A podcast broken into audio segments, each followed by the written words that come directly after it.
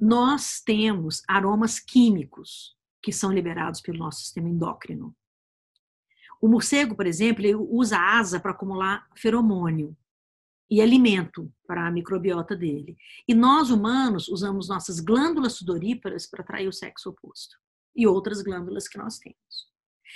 Muitas vezes, muitas vezes, acontecem brigas e discussões no trabalho por causa dessas glândulas sudoríparas, gente.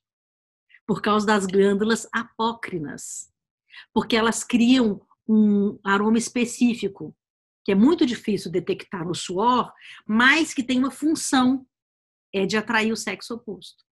Então, às vezes, homens que têm muita testosterona ou em excesso, eles criam confusões entre sexos no ambiente, porque eles querem competir. Então, existe uma indução química e repulsa ou recusa biológica.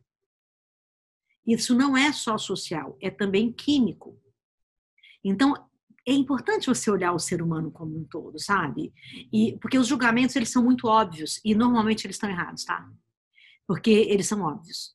Então, eles normalmente você julga uma pessoa e você está completamente equivocado. Se você começar a pensar, ligar os pontos, você está equivocado naquilo que você está pensando sobre aquela pessoa.